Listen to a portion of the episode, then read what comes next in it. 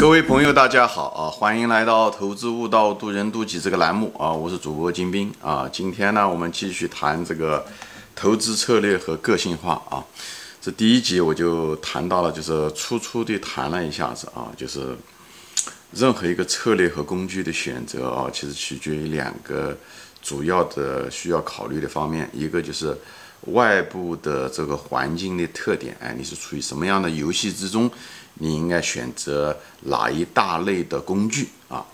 那么另外一个呢，呃，需要判别的标准是什么呢？就是你是什么样的人，你要对于自己要非常的了解。所以呢，也就是工具的使用者要跟那个工具本身要契合啊。前面说过，关公的偃月刀小李飞刀和吕布他们用的都是不同的工具啊，适合他们自己就好，好吧？那么今天呢，这个节目呢，我觉得。专门就是这一集呢，我就专门就谈到这个投资这个诸多的投资策略啊中，嗯，每个人的，因为每个人都不一样，那么你属于哪一类的人，你应该选择什么什么样的一种策略，好吧？那这地方我觉得还是分享一下子我对这个东西的看法，因为镜头前每人都不一样，一千个人有一千个人的性格和特点，所以呢，我也无法一一列举，我也不了解镜头前的每一个人，所以呢，我只能呢就是。举一些例子吧，啊，就是大家呃尽量的对号入座，或者是呃尽量的能够组合，觉得哪一个方面给大家一个启发，好吧？因为投资确实是一个很个性化的东西，没有一个放之四海而皆准的一个具体的方法和工具。理念它有一个共同的理念，但是具体的策略和方法它有不同，好吧？那我现在就开始说啊，比方是说你的个性啊，如果你的性格是比较保守。但是呢，又没有什么太多的耐心啊，呃，以后具体的能力圈呢又非常有限，那而且你如果是你的专注力又不是特别够，这种人呢，呃，也有一种好的一种呃策略啊，就是一种价值投，我这地方谈的是价值投资啊，这个语境是基本上是，那么也有这种，你如果是属于这一类的人，就这一套系列啊，你的性格保守，但又没有太多的耐心，保守的人不一定是有耐心啊，这两个是两码事。呃，以后呢，而且你的具体的能力圈呢又有限，因为大多数人的能力圈都有限啊，这可能适合大多数人。同时呢，你可能专注力不够，就一大多数人其实专注力也都不够啊，就不是讲就是研究一家公司一个行业啊，这种人还是少。所以这这一类的人呢，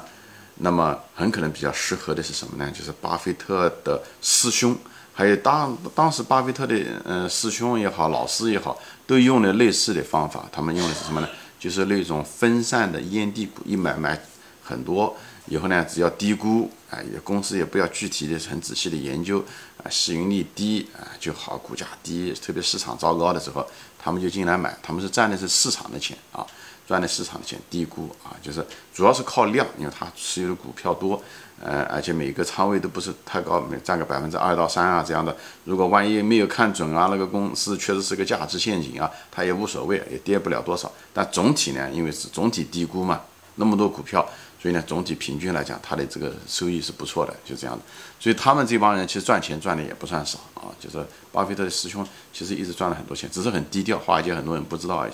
后来他退休了啊，而且这种人呢，就是他买了股票，他也不长期持有，因为他不知道这公司最后真的好还是不好，他只是平均，这是一个实际上是一个，他给了他一个低估值的一个统计的优势，所以呢，这种工具就是低估值统计优势，以后呃分散仓位小，以后不需要你能力圈很深，你可以跨行业去选很多，主要是靠指标啊，市盈率也好。啊，就是这种市净率也好，等等这种，特别是股市比较低的时候，系统风险小的时候，哎，你如果是这样的性格，你就是你能力圈也不是很强，你专注力也不是很够，对不对？嗯，你也没有那么多耐心，你就买这种东西，买了以后低估了就买了，持有那么一两年，如果赚了钱也卖，不赚钱也卖，哎，这就是巴菲特师兄和的巴菲特老师的这种方法，好吧？那么这是一种比较不错的方法。那么另外呢，比方说你也你看，如果你是个有耐心的人啊，以后呢，而且你又很善于呢。研究啊，你又很专注，就是喜欢研究了几家公司，长期专注，这是呃是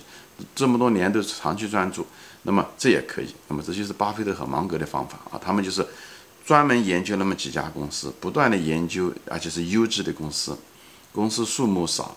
但是呢，不断的追踪，不断的加仓位，以后不断的研究，长期持有，它不是前者一样一两年就没有了。所以你如果是一个有耐心的人，前面讲了这个方法的本身，这个策略本身一定要跟你人本人要匹配，讲还是讲的这东西。所以你是个如果有耐心的人，以后你又善于研究，而且你又那个很专注啊，而且你有很强的商业的那种观察能力，你对管理层啊各个方面也都很有心得，很有经验。这种人你可以用芒格和巴菲特的这种方法，就是长期持有少量的优质公司。关键词是长期持有，另外一个呢，就是通过时间的复利来挣钱啊，不像前者一一两年一个烟蒂啊，价值回归完了就卖掉了，也没有太多耐心，所以你一定要有耐心，而且你要懂公司，因为这时候你长期持有那几家公司，所以你仓位往往也比较大，所以这就要求你要真的懂公司，而不是那种自大，是真正的不断的研究，不断的深化，就深度要够，你的能力圈深度要够，所以呢，你如果具备这方面的能力，无论是人的秉性也好，还是能力也好。还是你喜欢专注也好，你有是，你如果是有这方面的能力和秉性，你就可以用巴菲特的这种优质少量的股，但是仓位大、集中、长期持有，哎，这种方法那就比较好。所以你是什么样的人，匹配什么样的一个策略，好吧？当然了，你也有些人呢，讲，哎，我也不懂，我也不是特别的，呃，怎么说呢？就是，呃，对商业的那种嗅觉也不是特别够，但是我有耐心，对不对？而且呢，嗯，我。懂一些最基本的这个商业的周期，哎，等等。但是我这个人特点呢，如果是有耐心，如果你是这样的人啊，而且我不从众啊，那么你如果是这样的人，你也可以，你做哪一个呢？你还可以做一种叫做周期股啊，周期股是，我专门可能要专门做一集。做周期股，周期股也是一种价值投资一种方法，只是很多人不吃，觉得周期股，周期股它是因为它是一种周期性的，所以它周期股给你一个确定性，比方是钢铁呀、汽车啊、化工啊、水泥啊这些东西，它这个随着这个经济的周期它有波动，在这种情况下的时候，低的时候你就买，但是往往这种东西呢，它低的时候会越低，像能源啊股啊这东西，它能跌很多啊。所以呢，就是在这种情况，但是你就这地方前提就是你要你一定要有耐心。你如果是没有耐心的人，你就不要做这种东西。就是你要，所以一个人对自己了解很重要。你如果那种耐心这种东西是很难改的，你天生来是耐心的人，很天生来不是耐心的人，这后来后面的时候其实是很难改的。所以你是要最主要是了解自己，以后你找一个想匹配的投资的策略。所以这时候的时候，你如果是个很有耐心，呃，以后呢，你对商业呢其实不是那么嗯嗯。嗯，懂，就是，当然你周期嘛，就只要对经济周期知道就行了，你不需要对商业的敏感洞察力那么强，对变化那东西那么强。哎，你你不需要知道这些东西，你只要知道这种周期的，呃，汽车也好，呃，水泥也好，钢铁也好，化工也好，这些东西对商业的嗅觉不需要那么敏感啊。但是呢，你要有耐心，也要耐心持有，因为很多周期时间会很长啊。所以呢，你要敢于持有，在低的时候敢于持有，不要随随便便卖掉。不要了，买了低了以后卖的更低，那就很麻烦。所以一这个地方的核心是一定要有耐心，而且你要很反人性的，就是讲你你要敢于一直持有，哪怕再低你都不能怀疑自己，而且你相信周期一定会回来，相信周期的力量，周期就是你的价值的，在在这个嗯嗯在这个领域中的时候，周期就是你价值的源泉，好吧？行，我就先就谈到这个东西，所以。那么还有的人呢，就是他的性格呢是，比方说我比较对变化比较敏感，比方对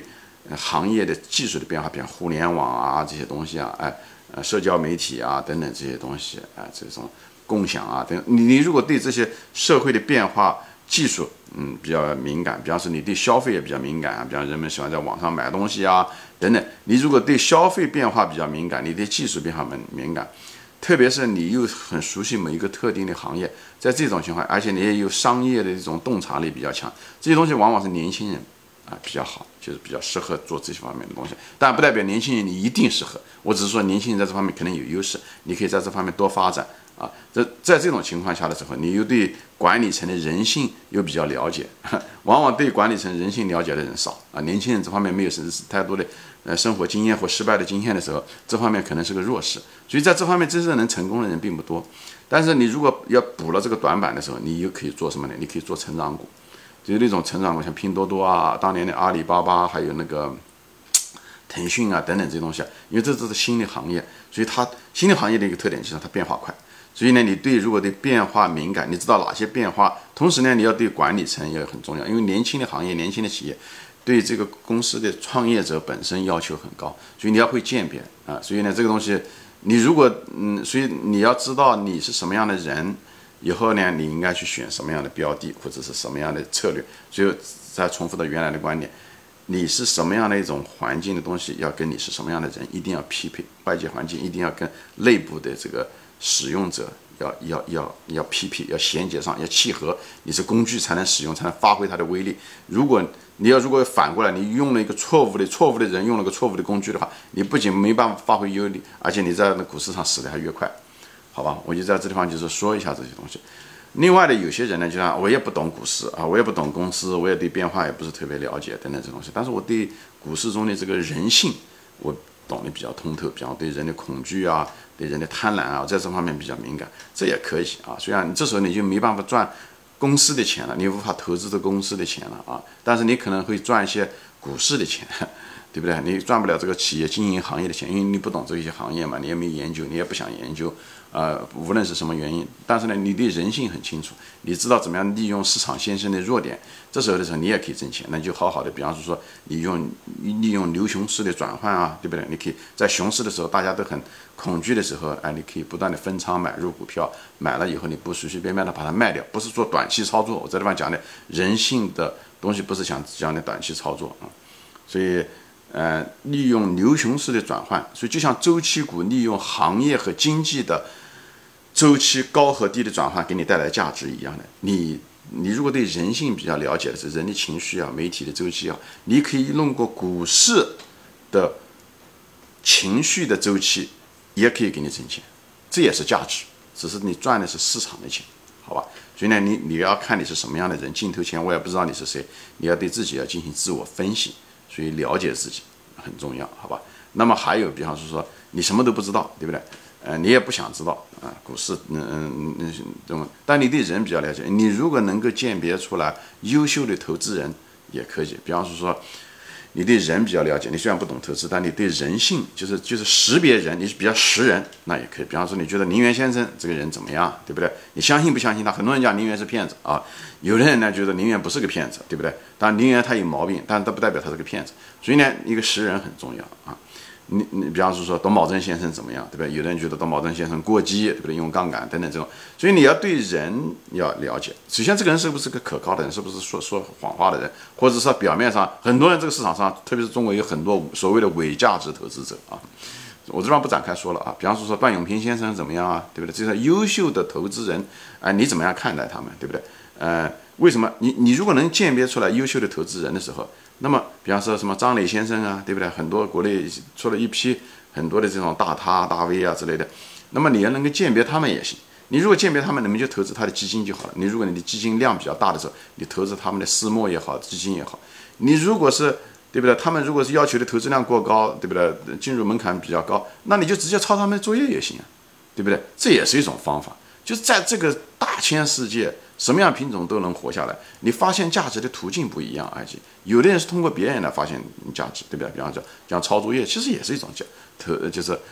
就比较粗糙，就是的，就是反正吃相也比较难看，也是的。但是这也是没有办法的办法。所以会抄作业也不是一件一件糟糕的事情。希望你在抄作业过程中的时候，你能学到东西。所以你能够鉴别优秀的投资人，以后投他们的基金也可以，这是最省事的方法。这样的话，你可以不用天天盯着股市，你就好好的干你的专业、你的学习、你的事业，你怎么做？你是企业家，你就好好的做这个人，你就找到好的投资人，你就把钱给他就行了。用人不疑，疑人不用，讲的是一样的东西。你如果是小的散户投资者的时候，你他他们如果是进入门槛很高，要一两百万或者上千万的这种进入门槛，你没有那么多钱，那你这时候的时候，你就看他的演讲，多花点时间，你就得花时间。既然没钱，你就得花时间。有钱出钱，有时有力出力。有时间就花时间，以后研究他的思路，以后他一些推荐的一些是股票，哎，你就可以慢慢的买市仓买入啊，慢慢在这中间也可以学到很多东西，好吧？就取决于你的资源，你的你你你是谁，所以你的特点是什么？所以这些东西都是要告诉你，就是讲你要了解你是谁。你如果什么都不懂，你也不知道无法间接这些投资人这这些东西，对不对？那你就买指数基金也可以啊，你不懂没有关系。最怕的是什么？你不承认自己不懂，这种人是最危险的。好吧？所以说股市上最后赚钱赚的最多的是什么人呢？就他自己我前面讲的这些维度他都有，他又有耐心，他又有商业洞察力，他又有懂管理层，对不对？呃，他又懂行业等等这些东西，他对变化又比较敏感，这些人赚会赚很多钱啊！他又懂得又又能够专注，像巴菲特啊，这些都是股神级的，像巴菲特啊、林园啊，这些人都是股神级。他这就是为什么？因为他这些维度他都有。这他的每个分类，他打的分数都很高，所以他就不奇怪这些人能很赚很多钱。他有识人，他知道管理层是什么样，挣很就挣很多钱。这些人就是股神，那么？那么股神的反面就是股渣。我我给他写了个词叫股渣。股渣是什么呢？他什么都不懂，但其实也没有关系。你如果承认自己不懂也没有关系，你就买指数基金了。股渣是什么？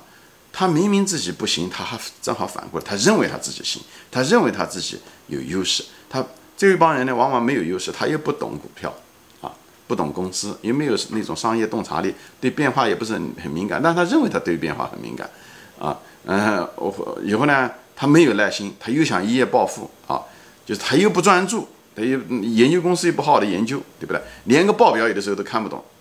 因为呢，但是他一却一想一夜暴富，他想他是买了股票以后啊喜欢还喜欢重仓，一买就是嗯百分之全部上去上一家公司，以后连个报表都不怎么看，以后他也不分析他的那个竞争对手，也不分析他这个行业的趋势也成长，以后也不分析他下面的这个风险是怎么一回事情，以后就买，那这种就是我称为这种就叫股渣。我们曾经都曾经是个股渣过，但在这个过程中的时候，就是人家的犯了错误的时候，吃一堑长一智。慢慢慢慢的提高自己以后，就变成一个不能不一定能成为股神，但是呢，可以在作为财富自由是可以的。所以，投资就是修行，人生悟道、投资悟道讲的是一个东西，就一定要最后你是发现了自己，你不断的分析自己，不断的研究自己，自己属于什么样的人，你有没有耐心，哎，你可不可以专注？没有耐心，没有专注，你也可以在一种程度上不断的修炼，你也可以获得。啊，也可以获得，虽然难度比较大，但是还可以做到的。你如果认认真真做的话，好吧。所以呢，不断的去研究，学会专注以后，研究公司以后，呃，培养自己的商业的洞察力。商业的洞察力是可以学会的。虽然有的人天分高一些，但是仍然你通过不断的努力都可以学到。但如果你这些东西都不学，特别是基本的财务知识都得知道，你连这个最基本的东西都不知道，你跑到股市上来赚钱，那就是股渣。所以市场上充斥了这样的人。所以这就是为什么赔钱的原因。所以这个节目我为什么说投资策略和个性化？那么个性化其实是一个关键词，工具都在那个地方，谁都知道这一套工具箱里面放的是什么工具。你知道那里面是拿的是起子还是拿锤子？这些东西跟你本人有关系，跟你要做的东西有关系。那个钉子如果是个十字钉，那当然要是需要用起子 screwdriver，对不对？如果那个钉子是平的底，那就要拿锤子砸进去就行了。所以，所以外界的对象不一样，还有一个取决于你，你是什么样的一个人，对不对？你是左撇子还是右撇子？这个东西都取决于你这个工具，你到底是关公的偃月刀还是小李飞刀？这些东西属于你对你自己的人的品行、人的认知能力、你的能力圈怎么样？这些东西分析透了，你知彼知己了，你在股市上成功，这个水到渠成的事情。所以呢，成功前面一个前提就是你一定要拿到适合的工具，而你拿到适合的工具，就是要了解你自己，你发现自己，了解自己，知道自己有多深有多浅，这样子的话，你才能够达到像 P P 的工具，以后慢慢把它用好，在股市上成功就水到渠成，好吧？行，今天就说到这里啊，谢谢大家收看，我们下。